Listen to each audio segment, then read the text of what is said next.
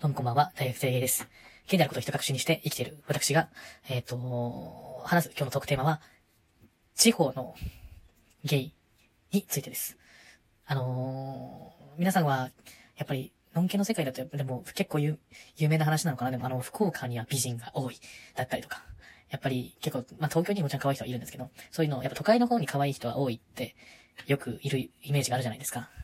まあそういったと、でもそうは聞きつつも、皆さんその地方の方で、あんまり恋愛について、あの、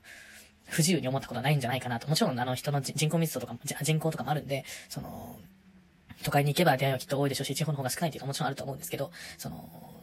やっぱりそんなに不自由、地方でもそんな不自由はない。そう、のんきの世界の恋愛は思うんですけど、えっ、と、まあちょっと不自由に感じる方もいらっしゃるかもしれないですね。でも地方に関しては、地方に関して、えっ、と、ゲイも、あの、ゲイ、ゲイの世界では、あの、地方のゲイはすっごい恋愛に対して、あの、不自由でであると思います。ただでさえ、ただでさえ、あの、人口は少ない、ゲイである人たちの人口は少ないんですけど、あの、皆さん、そのみんなそのゲイ、あの、は、あの、基本的に東京だったりとか、福岡、福岡だったりとか、あの、大阪だったりとかに、やっぱ大都市にみんないる、多いイメージがありますね。その、もちろんその、もちろん東京で人が多いからその分ゲイも多いんじゃないかみたいな話だと思うんですけど、まあもちろんそういうのもあるんですけど、明らかに地方にいるゲイは東京とかそういう大都市を目指して上京するゲイが多いようにも思います。なんか SNS とか見てると、そんなイメージがありますね。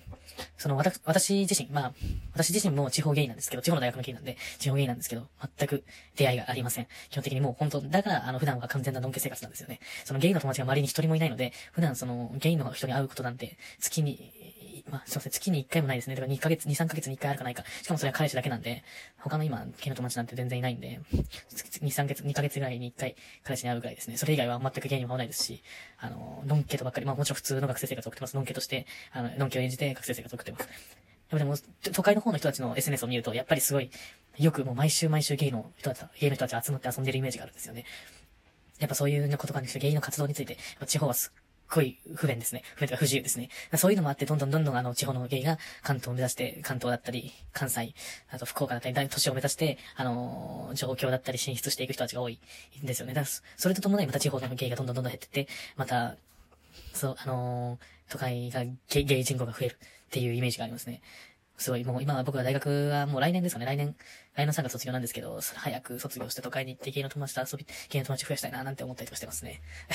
でまあ、もちろん、のんきの友達と遊ぶのも全然楽しくていいんですけど、そのやっぱ、芸にしか話せない悩みとかあるじゃないですか。そういう悩みとかだったりを話したいんですよね。なかなか友達ができなくて。ちょっといないのでこっちに。やっぱ近くにいると、あの、やっぱ、会いやすいっていうか、SNS で絡むこととかでもちろんあるんですけど、やっぱなかなか SNS で絡む人でも一度も会ったことない人だったりとか、そういうことが当たり前の世界なんですよね、ゲイって。でも彼女たちは、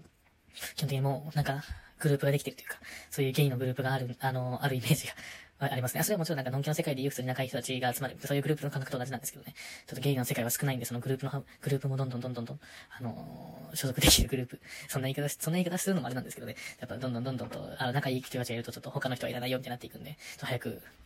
あの、就活、今就活中なんですけど、その就活早く終わらせて関東の方に就職して、ゲイの友達を増やしたいな、したいなとか思って、思ってますね。もしかしたら、東京に行ってしまったらなんか、カミングアウトとかを本気で考えたりとか、そんな自分、自分についてよく考えるようになって、ゲイの人たちと会うようになったら、その、自分がゲイであることを再認識して、今以上に再認識して、なんか周りのオープンになったりもするのかなとか考えたりしますね。今は本当になんか2、3ヶ月に1回しか会わないとかいう、やっぱ普段完全のんけなんで、その、だから、だからそういう部分でまだ全然隠していけるんだろうなと思って、そのあんまり辛いとは思わない。まあ、時々それない、声の悩みとかもあるんで、それ辛いなと思うんですけど、まあ、それ、うん、周りに相談できる環境が整ってしまうと、またそれはそれでいい環境、いい環境すぎて、ちょっと自分に正直になりたいなっていう気持ちが出てくるのかなとか思ったりもしますね。うん。